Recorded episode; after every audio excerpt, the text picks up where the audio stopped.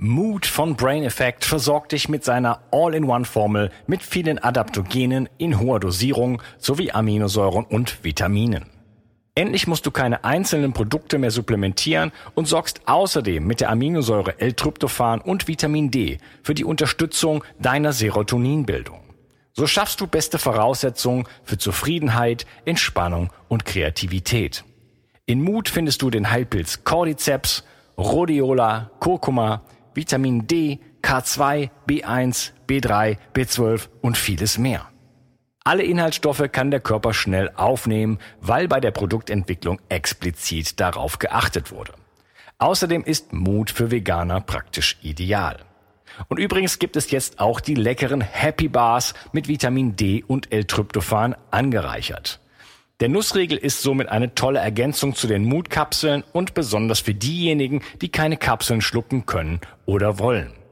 Mut und die Happy Bars findest du unter www.brain-effekt.com und mit dem Gutscheincode BIO360 bekommst du einen satten Rabatt auf deine Bestellung. Also, hol dir jetzt dein Plus an Ausgleich und guter Laune. Den Link findest du in der Beschreibung und in den Shownotes. 360. Zurück ins Leben. Komm mit mir auf eine Reise. Eine Reise zu mehr Energie und fantastischer Gesundheit. Ich möchte dir das Wissen und den Mut vermitteln, den ich gebraucht hätte, als ich ganz unten war.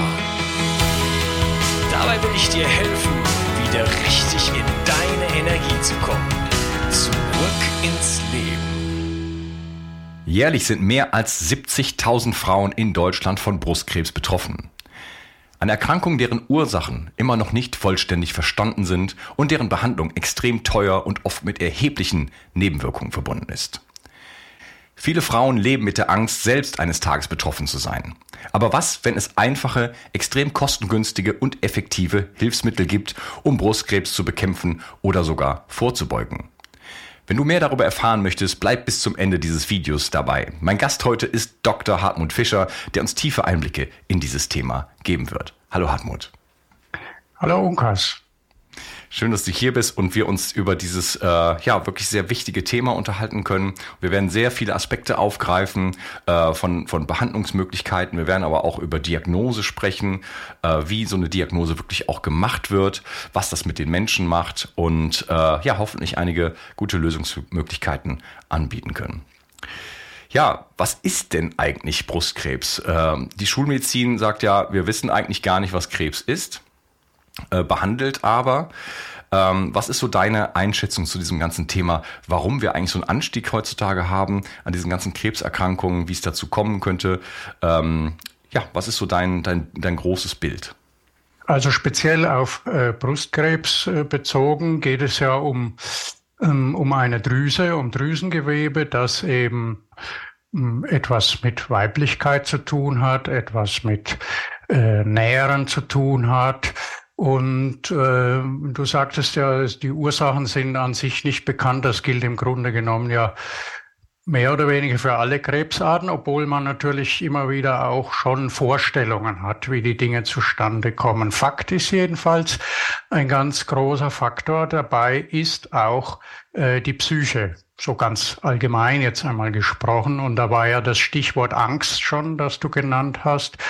Äh, man erlebt im Grunde genommen immer mehr, dass Menschen in Angst leben, generell in Angst leben, an etwas erkranken zu können.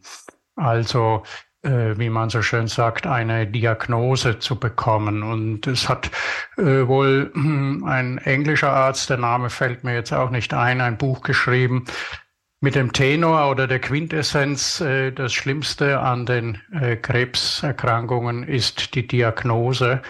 Ähm, und, und zwar in zweierlei Hinsicht. In, in, in der ersten Hinsicht, äh, weil die äh, Diagnostik auf dem Weg dorthin oder die Diagnostik, die hier angewendet wird, oft äh, sehr belastend und durchaus auch verletzend ist, wenn wir zum Beispiel an die Standsbiopsien denken und im Falle von äh, Brustkrebs natürlich auch an diese äh, unleidliche Mammographie äh, denken, mit der sehr wohl natürlich auch ein gutes Geschäft gemacht wird.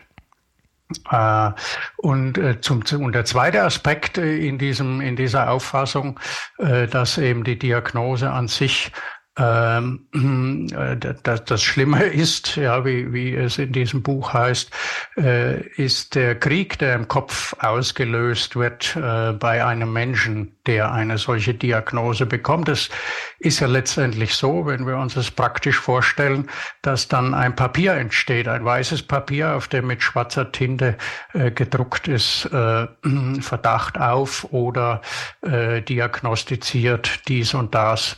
Und äh, beides natürlich, die, die verletzende Diagnostik selbst und äh, dann eben auch die, diese Festlegung, äh, die ist eben inzwischen äh, ja mit dieser Angst, mit dieser großen Au angstauslösenden äh, Perspektive besetzt, die du hier äh, genannt hast. Und das kann natürlich, das wird jedem einleuchten, nicht zuträglich sein, einem Heilungsprozess ganz und gar nicht zuträglich sein.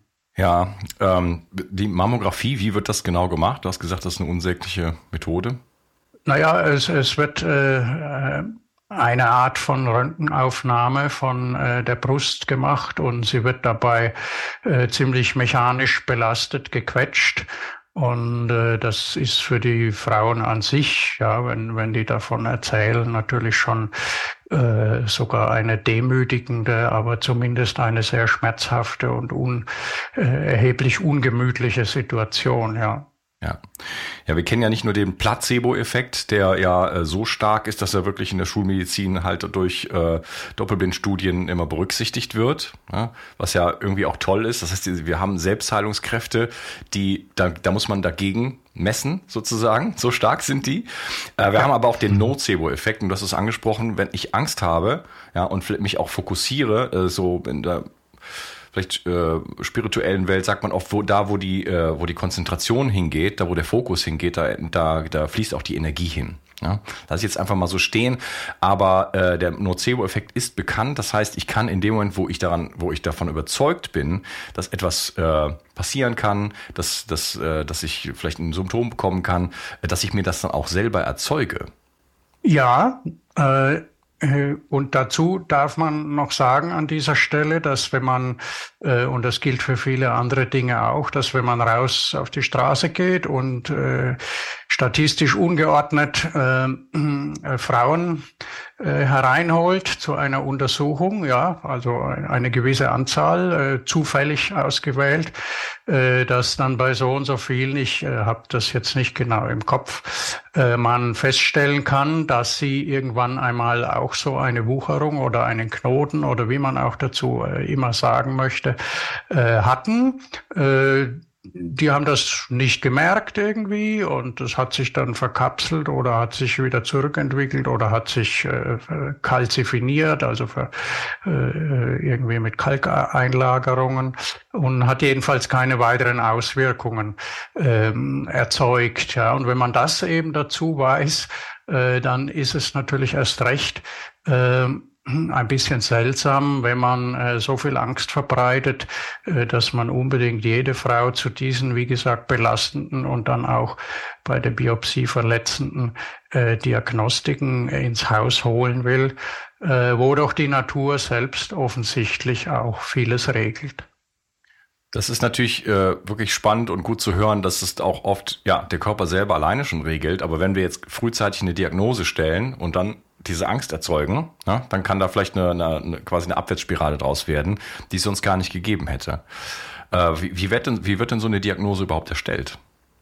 Das kommt jetzt darauf an, ob im Rahmen einer Vorsorge, das Wort ist ja auch sehr interessant und sehr verbreitet in unserer Gesellschaft oder wird verbreitet in unserer Gesellschaft, ja. äh, ob im Rahmen einer Vorsorge eine, wie es dann heißt, verdächtige Stelle gefunden wird äh, oder ob äh, tatsächlich man äh, mit der Erkrankung schon äh, erscheint, ja, in einer Klinik oder beim Arzt oder wie auch immer.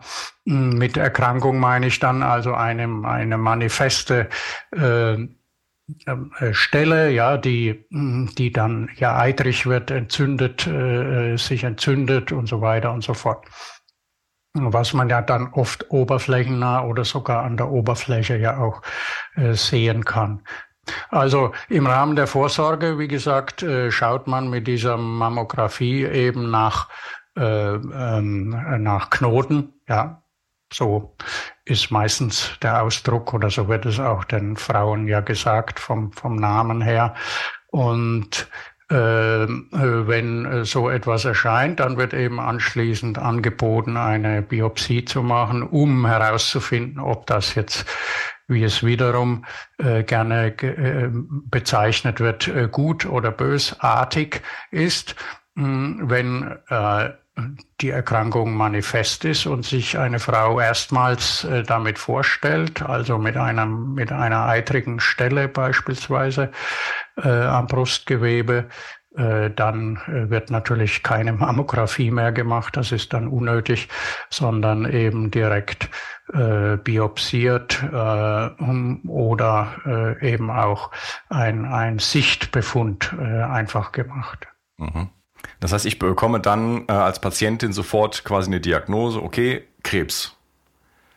Ja, das, das heißt, wenn da, in da der Histologie, also in, in, im Rahmen dieser Biopsie, in der Histologie, also unter dem Mikroskop, sich eben äh, gewisse Zelltypen zeigen, die äh, gelistet sind als sogenannte äh, bösartige.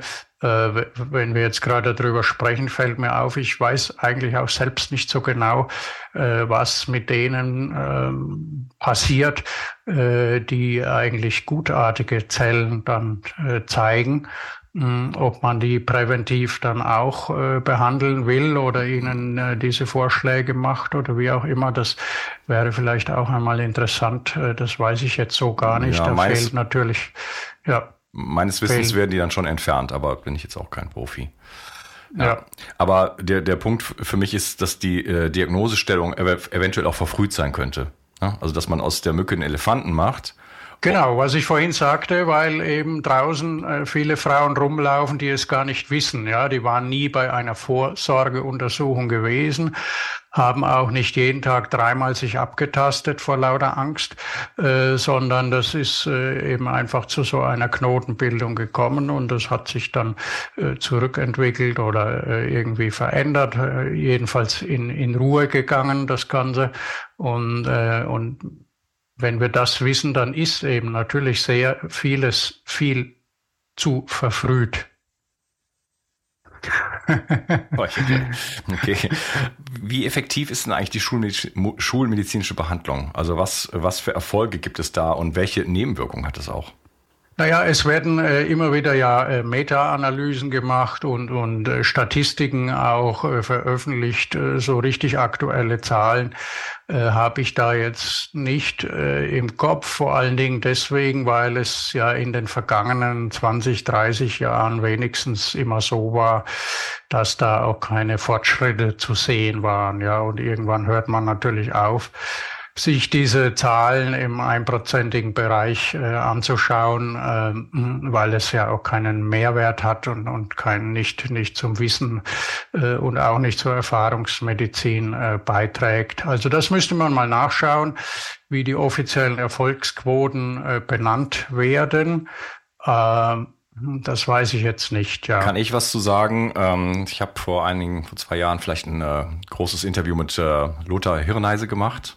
Und er berichtet halt, also die genauen Zahlen habe ich jetzt nicht mehr im Kopf, es war sowas wie drei Prozent oder sowas. Also, ich sage ja einstellig, ja, ja. ja. Mhm, und, auf jeden äh, Fall, und das ja. auch mit Statistiktrick sozusagen, weil er sagte, es ist bekannt, dass Krebs, also jetzt wenn wir jetzt einfach von Chemotherapie reden, ist nicht allein Brustkrebs, ähm, dass dann circa nach fünf Jahren der Krebs zurückkommt.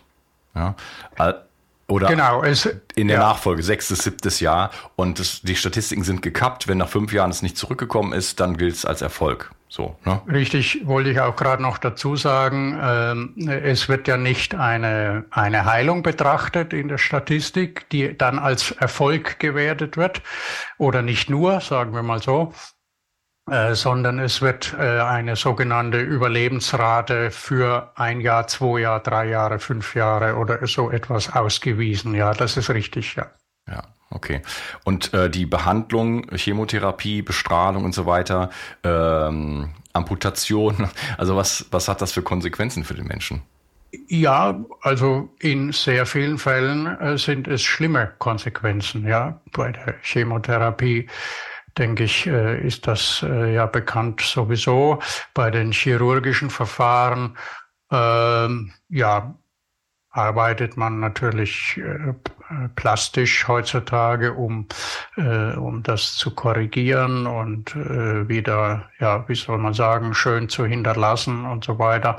Äh, aber dennoch sind das natürlich massivste Eingriffe so oder so, ob sie auf äh, auf dem Wege von Arzneimittelwirkungen äh, gemacht werden oder mit dem Skalpell oder äh, mit äh, Bestrahlungen. Ja, also das, äh, ich glaube, da, da müssen wir nicht weiter darüber reden, dass das äh, einfach äh, die Hölle ist. Ja, es ist die, natürlich die Hölle für die Betroffenen und äh, und äh, in, in keiner Weise äh, wird äh, wird ja mit diesen Verfahren irgendwie die Selbstheilung des Körpers angeregt. Äh, die Psyche unterstützt und äh, so viele andere Dinge, die eben äh, nötig werden. Ich erlebe es tatsächlich so, wie ich es angedeutet habe, sobald die Diagnose ausgesprochen und erst recht auf Papier geschrieben ist, äh, leben diese Menschen in einem inneren Krieg, ja, mit Therapieterminen, mit Nebenwirkungen, mit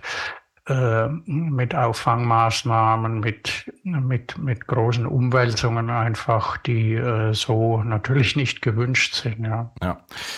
Äh, da wird ja auch das Immunsystem erstmal temporär komplett ausgeschaltet. Ne? Da kann man sich auch fragen, ob das eine gute Idee ist. Vom Bild her ist das so ähnlich wie, sagen wir mal, man hätte jemanden, einen Kriminellen in einem Dorf man wird jetzt den, das Dorf atomar bestrahlen, so in der, in der, um dann sicherzustellen, dass derjenige dann vielleicht äh, stirbt oder geschwächt wird, anstatt vielleicht die, sich denjenigen vorzunehmen und ihn zu therapieren, äh, Traumaarbeit zu machen, äh, also das, das, das und vielleicht auch die ganze Gemeinschaft zu stützen. Wie können wir diesen Menschen integrieren? Äh, was, was sind seine Bedürfnisse und so weiter? Ne? Also einfach ein, ein, ein sehr mh, zerstörerischer Blick. Ne? Einfach mit dem Hammer mhm. draufhauen sozusagen. Ja, und da sind wir wieder bei dem Stichwort Ursachen. Äh, wie, wie kommt es äh, dazu, äh, dass sich Gewebe, insbesondere hier Drüsengewebe, was ja bei den Männern entsprechend dann äh, die Prostatadrüse im, im, vergleichbaren Sinne anbelangt, ähm, da kann man natürlich riesig ausholen, ja, und die, die, die Symbionten äh, mit, äh, mit dazu nehmen, die, also die Mikroben äh, ganz allgemein, die, die Theorie, die vielleicht bewiesen ist, vielleicht auch nicht, dass äh, frühere Infektionen mit, äh, mit auslösend sein können und viele andere Dinge mehr. Es ist eigentlich ganz egal, was da alles ins Feld geführt wird. Es steht auf jeden Fall fest, dass äh, der Immunstatus äh, des Betroffenen eigentlich zu stärken ist und nicht zu schwächen. Also wir erleben hier schon sehr äh, widersinnige Vorgehensweisen natürlich. Ja. Ähm, kommen jetzt mal zu dem Thema, was kann man selber tun? Äh, aber erstmal vorweg die Frage an dich, was hast du denn schon so, so erlebt in deiner, in deiner ganzen Zeit?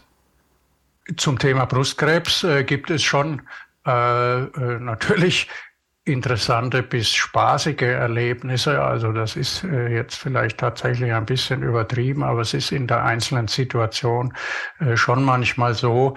Äh, da ist mir mal eine Dame begegnet, äh, die so ganz nebenbei dann irgendwie erzählt hat, aber wirklich nebenbei, äh, äh, ja, sie hatte schon zweimal äh, da sehr verdächtige äh, Knoten und dann ist sie zu ihrer Gynäkologin gegangen und die hat da äh, hochprozentiges Wasserstoffperoxid hineingespritzt mit der Kanüle und dann ist das wieder weggegangen. Ja, also das hat, hat die Dame einfach so beiläufig erzählt und äh, ist dann eben wieder auf äh, aus ihrer Sicht wichtigere Themen äh, äh abgeschwenkt. Und das sind natürlich dann schon so Momente, äh, wo auch in einem selbst eben große Fragezeichen entstehen, wenn man doch auch äh, an, an anderer Stelle dem gegenüber, vielleicht sogar im nahen Umfeld erlebt, wie katastrophal äh, solche Dinge ausgehen können, ja, nach einem, nach einem Tastbefund oder nach einem äh, Biopsiebefund oder irgendetwas. Und äh, ja, solche äh, äh, Dinge, die, mm, die erlebt man und wenn man sich dann auf die Suche macht, dann findet man äh, tatsächlich auch sehr simple Lösungsansätze, äh, nicht nur was vor 50 oder 100 Jahren gemacht wurde, das ist auch natürlich immer wieder interessant äh, zu, zu sehen und zu lesen, aber auch ganz aktuell. Und da bin ich dann eben ja auf diese klinischen Studien gestoßen, die einen simplen Farbstoff nutzten, das sogenannte Bengalrosa, um äh, äh, Brusttumore äh, zu behandeln mit sehr gutem Erfolg und gleichzeitig festzustellen, dass diese Studien dann aber nicht weitergeführt wurden und auch bis heute nicht äh, zu, zu einem, äh, zur Entwicklung des entsprechenden Arzneimittels oder der, der anwendungsfertigen Lösung, das ist ja sehr einfach, äh, geführt haben. Also offensichtlich, das sieht man dann da auch wieder, wenn man sich auf Spurensuche äh, begibt, ist eben auch äh, wohl vieles nicht gewünscht oder äh, ist dann eben auch einfach nicht lukrativ äh, genug, äh, dass sich da jemand bemüht oder ein industrieller Betrieb sich dahinter klemmt. Ja, oder wird sogar äh, aktiv unterdrückt, denn ist klar, das ist nicht patentierbar, da kann man kein Geld mit verdienen. Eine Chemotherapie kostet äh, Zehntausende, weiß nicht, 50.000, sowas in diese Richtung.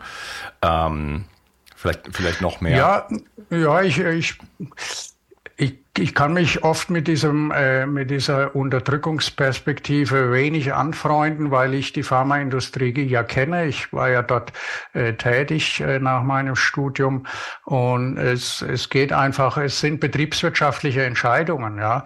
Und äh, äh wenn eben nicht ein, ein, ein entsprechender äh, finanzieller Rücklauf zu erwarten ist, äh, dann macht sich niemand äh, die Mühe, solche Dinge weiterzuentwickeln.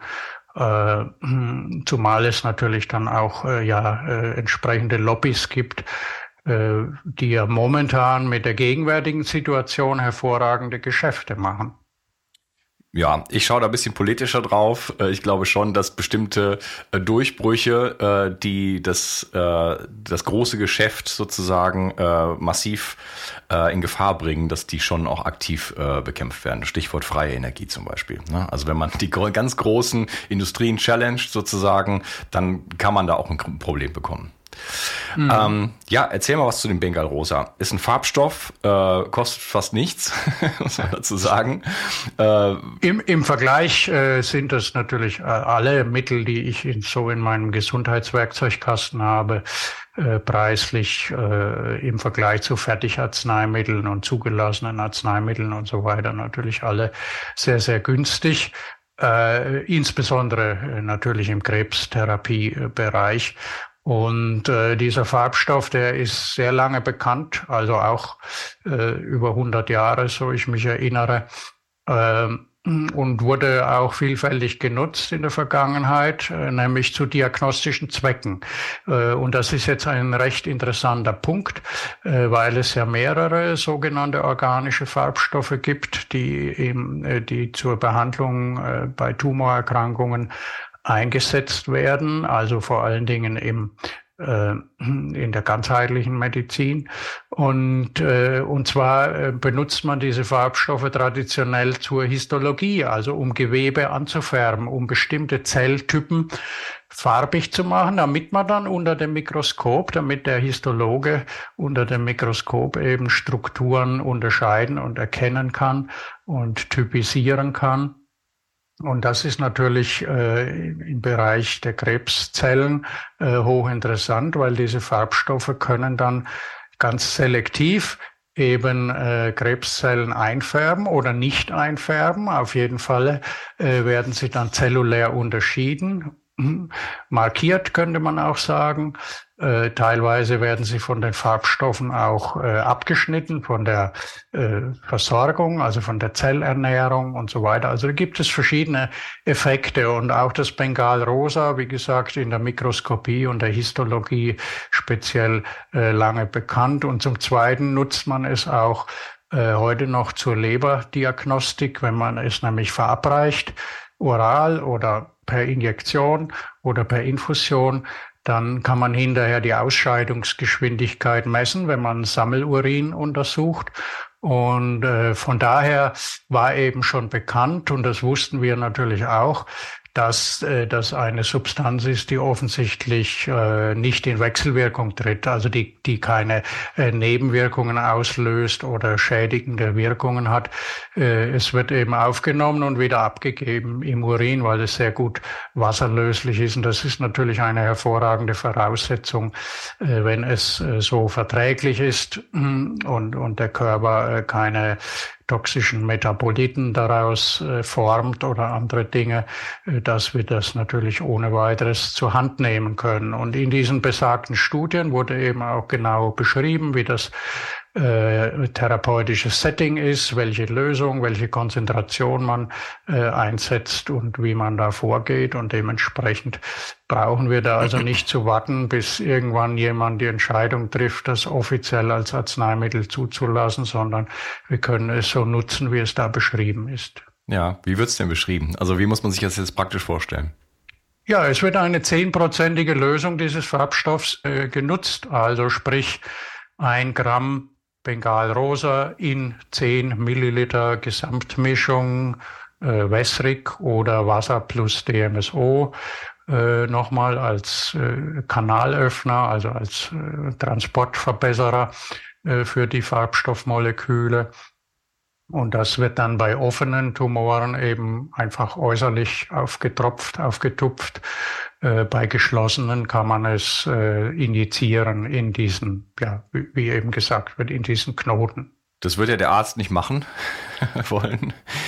Äh, wer, wer, naja, also nachdem, wie gesagt, äh, diese Anekdote von der Frau, die, wo, wo die äh, Gynäkologin äh, eben Wasserstoffperoxid hineingespritzt hat, das steht ja auch nicht in den Leitlinien, äh, diese Maßnahme.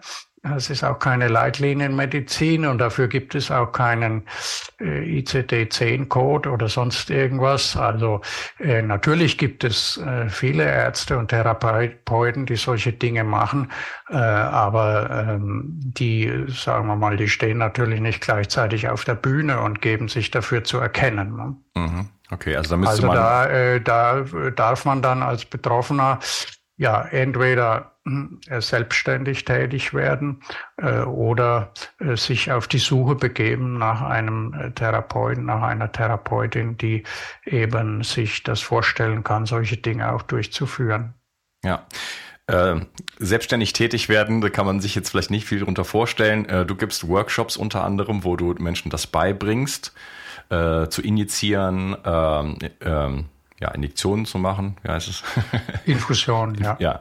Und äh, da den Schrecken auch zu nehmen und zu, dann zu sehen, dass das, das kann man tatsächlich selber machen. Ne? Ja, und, äh, und noch einmal gesagt, es muss ja nicht immer eine Kanüle zur Hilfe genommen werden. Äh, vieles kann man rein äußerlich äh, natürlich behandeln. Mhm. Ist es äh, oral aufgenommen auch äh, eine gute Idee? Ja, da sind wir äh, ehrlich gesagt noch nicht so weit. Es, äh, es haben verschiedene Leute im Netzwerk das äh, natürlich aufgegriffen, nachdem ich das im Rundbrief äh, veröffentlicht hatte und, äh, und probieren das auch oral. Mm, es ist äh, nicht immer so, dass jeder zuverlässig Rückmeldung dann gibt. Also das ist eine, mit, mit einer erheblichen Zeitverzögerung dann verknüpft, bis man dann irgendwann einmal äh, Patienten- oder Anwenderberichte zurückbekommt, äh, wie das gewirkt hat und so weiter. Ähm, ich sage mal so, wenn, äh, wenn es oral aufgenommen wird, ist eben die, die, äh, die Hochverdünnung sehr schnell, erfolgt sehr schnell eine Hochverdünnung im Körper. Ob dann äh, so selektiv an Ort und Stelle eines, äh, einer hm, mutmaßlichen Krebszellanhäufung der Farbstoff quasi herausgefiltert wird und sich dort anlagert. Äh, das weiß ich beim Bengalrosa nicht. Bei einem anderen äh, Farbstoff, bei dem Hämatoxylin, ist das bekannt. Äh, dort wissen wir, dass er also auch oral aufgenommen sehr selektiv sich an äh, Tumorgewebe anlagert. Das wissen wir deshalb, weil äh, Menschen dann ja öfters mal zu äh, Nachfolgeuntersuchungen gehen, PET-Diagnostik äh, oder hm, äh, äh, Dings, äh, da Magnettunnel, wie heißt das, Tomographie äh, und solche Dinge gemacht werden und dann, äh, wenn, wenn man da nicht dran denkt und äh, eben vorher das Hämatoxylin eingesetzt hat, äh, dann äh, leuchten diese Stellen natürlich erst recht, ja, äh, was dann den untersuchenden Arzt äh, sehr stutzig zurücklässt. Äh, und äh, das liegt natürlich daran, dass diese Farbstoffmoleküle dann eine erhebliche äh, Streuung verursachen, ja, und, und, die, und diese Bildaufnahme, diese bildgebende Diagnostik beeinflussen. Mhm. Wäre Hämatoxylin dann auch ein Ersatzstoff für Gadolinium beim MRT? Kann sein. Das äh, weiß ich nicht. Ich glaube auch nicht, dass das schon mal jemand ausprobiert hat. Na, weil du sagst, das, das leuchtet dann alles. Das ist ja, ja, das ist das, ja, Deswegen wird ja Gadolinium eingesetzt. Ja. Na, mit erheblichen ja. Nebenwirkungen, muss man dazu sagen. Also da kenne ich genug Leute, die danach richtig krank waren. Ja, ich meine, jetzt als Naturwissenschaftler gesprochen, äh, würde ich sagen, es gibt wahrscheinlich Gründe, das Gadolinium zu nehmen. Es kann aber auch gut sein, dass das eben historische Gründe sind, die man heute so nicht mehr nutzen müsste, weil es vielleicht andere Möglichkeiten gibt. Äh, aber man verharrt eben dann an der Stelle äh, bei dem Althergebrachten, anstatt etwas Neues zu probieren. Also beide Möglichkeiten sind gegeben. Ja. Kann man das Hämatoxylin äh, ebenso einsetzen wie das, äh, wie das Bengalrosa? Ist das gleichwertig? Wahrscheinlich schon. Äh, es ist jedoch so, dass die Studien, die zu dem einen gemacht wurden und dem anderen gemacht wurden, andere Zielrichtungen hatten mhm. oder andere äh, Indikationsbereiche abdecken. Das Hämatoxylin, das wurde mehr bei äh, Lymphdrüsenkrebs und ich glaube auch Magenkrebs und solchen Dingen eingesetzt, während das Bengal Rosa sehr gezielt für die beiden Indikationen Haut, äh, schwarzer Hautkrebs, also Melanom und Brustkrebs eben äh, klinisch, in klinischen Studien untersucht wurde. Wie oft muss man denn sowas anwenden? Ist das täglich? Ist das wöchentlich? Ist das einmalig?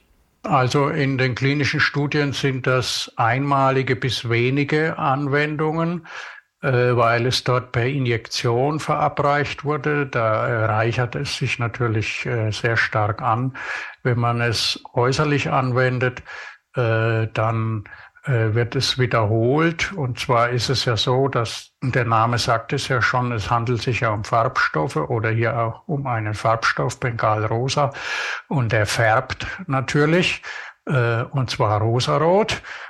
Und wenn man das äußerlich aufträgt, hat man eben diese intensive Färbung. Und äh, wenn man dann in den, Nach in den nachfolgenden Tagen äh, einfach nur DMSO-Lösung aufträgt, dann wird der Farbstoff mehr und mehr äh, eben ins Innere transportiert, bis der Fleck verschwunden ist, der farbige Fleck.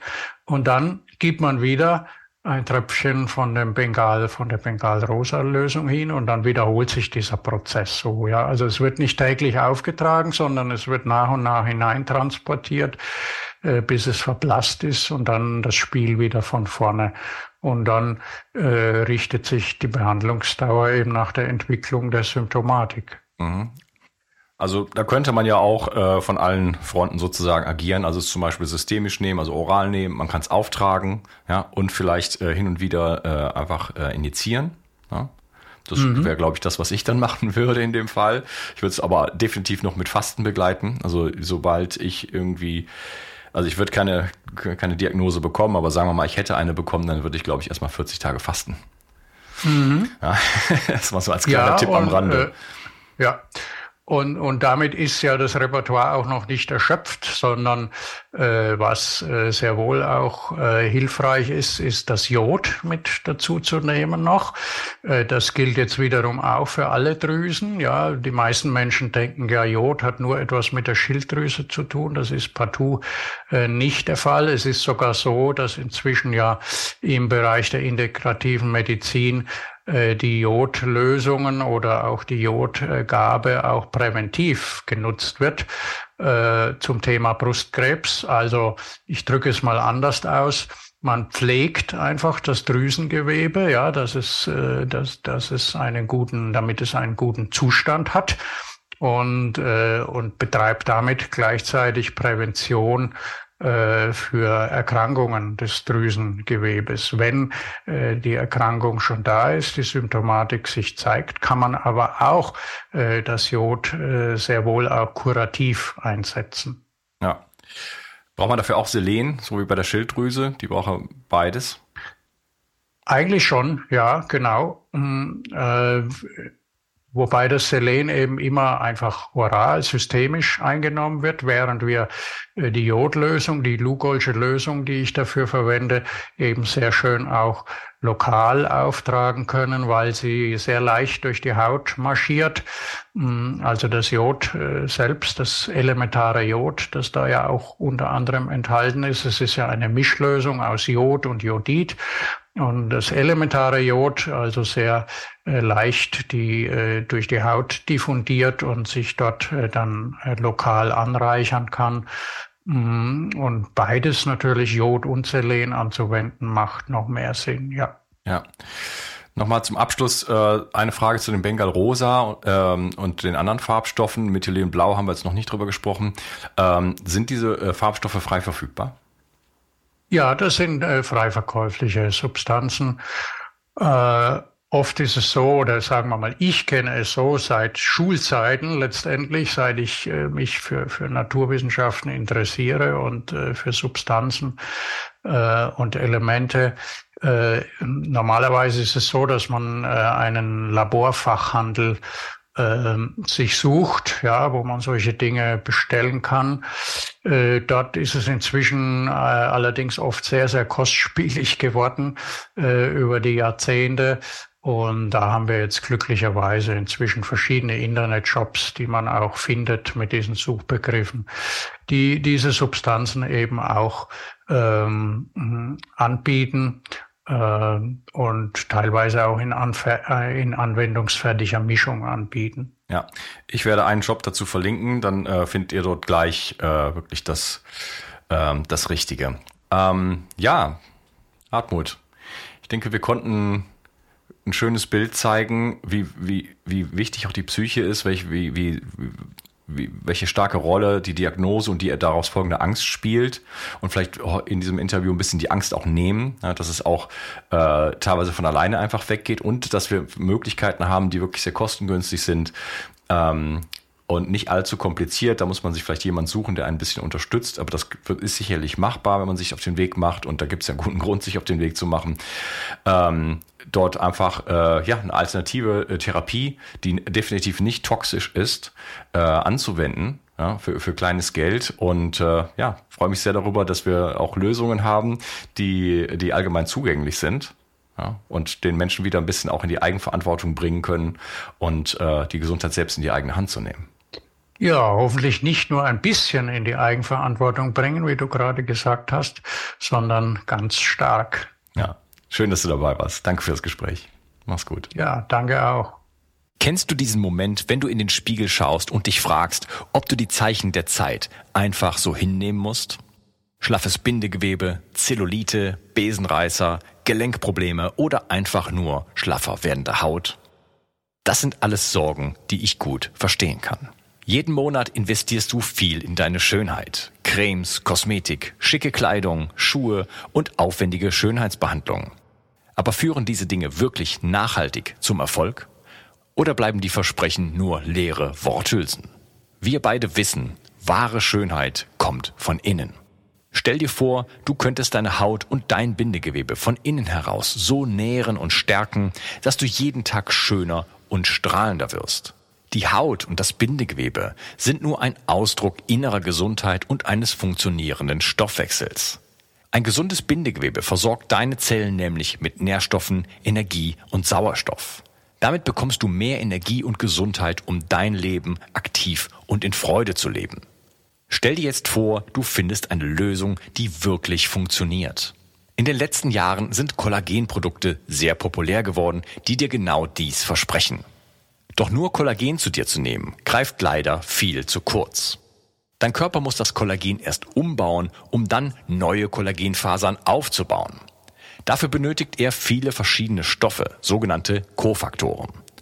Ohne diese Kofaktoren ist die Kollagenproduktion oft mehr als unzureichend. Was ist also die Lösung? Ich freue mich, dir 360 Tissue vorstellen zu können. Dieses rundum sorglos Paket versorgt deinen Körper von innen heraus mit allem, was er braucht, um sich zu regenerieren und zu stärken. Und das Beste daran ist, es kostet nur einen Bruchteil dessen, was du für teure Schönheitsbehandlungen ausgeben würdest. 360 Tissue ist ein Getränk mit Proteinen, Aminosäuren, Kollagen, Hyaluronsäure, Chondroitin, Weihrauch und allen Kofaktoren, die du brauchst, um dein Bindegewebe und deine Haut von innen neu aufzubauen und strahlen zu lassen.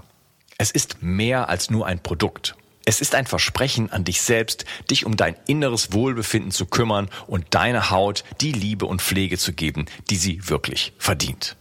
Klick jetzt auf den Link in der Beschreibung und entdecke die Kraft der inneren Schönheit. 360. Zurück ins Leben. Komm mit mir auf eine Reise. Eine Reise zu mehr Energie und fantastischer Gesundheit. Ich möchte dir das Wissen und den Mut vermitteln, den ich gebraucht hätte, als ich ganz unten war. Dabei will ich dir helfen, wieder richtig in deine Energie zu kommen. Zurück ins Leben.